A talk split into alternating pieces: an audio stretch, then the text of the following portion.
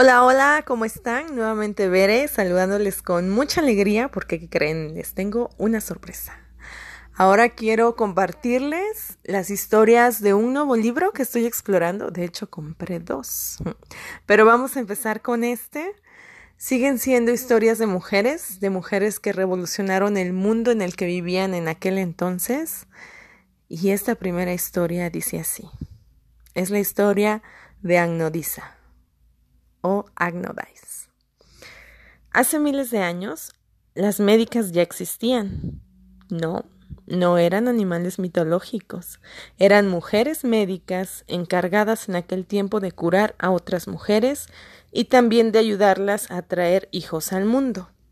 Pero esto no fue muy bien visto por todos, y con el tiempo, pues las mujeres ni podían ejercer y mucho menos podían tener acceso a estudiar y a conocer las bases y las, los conceptos científicos en aquel entonces. Pero en el siglo IV antes de Cristo nació en Atenas una chica llamada Agnodisa, que soñaba con convertirse en una gran médica y salvar la vida de las mujeres y sus bebés. Cuando se lo dijo a su padre, a éste le entró el miedo. Si las mujeres tenían prohibido ejercer la medicina, se podrán imaginar que tampoco podían estudiarla. Pero el padre de Agnodisa creía en su hija, que era una valiente, y la apoyó cuando ésta decidió olvidarse de todo e irse a Alejandría a estudiar. Juntos trazaron un plan para que nadie se lo pudiera impedir. Agnodisa se cortó el cabello y se vistió como un chico para que la aceptaran en la universidad.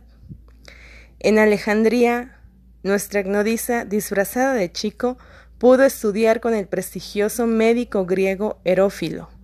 Al poco tiempo destacaría como su estudiante más brillante, sacando la calificación más alta en el examen de medicina y convirtiéndose así en médica, ginecóloga y comadrona.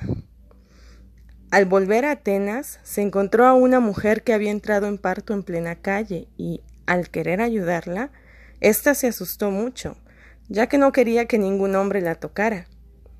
Así que Agnodisa se descubrió y le demostró que en realidad era una chica.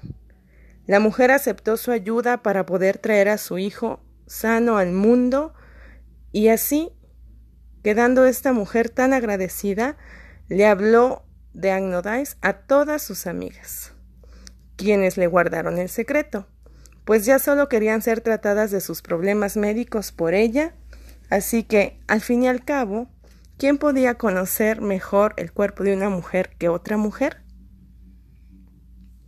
Pero el problema es que el resto de los médicos empezaron a encelar, porque todas las mujeres querían ir solamente con este nuevo médico, que en realidad era médica. Y así Agnodisa fue enjuiciada.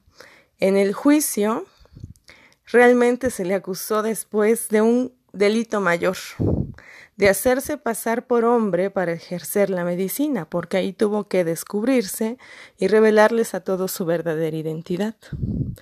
Pero lo que todos los hombres de ese juicio, tanto los esposos como los médicos y aquellos sabios ancianos, no sabían es que las mujeres apoyaron a Agnodisa y, al ver tanto alboroto por ella, decidieron perdonarle.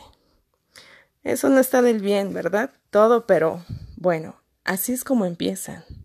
La historia de Agnodisa pasó hace tanto, tanto tiempo que se dice que puede ser un mito narrado en las fábulas del escritor romano Cayo Julio Ginio, pero lo cierto es que la figura de Agnodisa, real o no, pasó a la historia como un símbolo de todas aquellas mujeres que a lo largo de la historia, y a pesar de ser incomprendidas en muchos casos, han luchado por el sueño de dedicarse a la ciencia. Cópiale a Agnodisa esta frase. Lucha por tus sueños, aunque nadie los entienda. Que estén muy bien. Feliz fin de semana.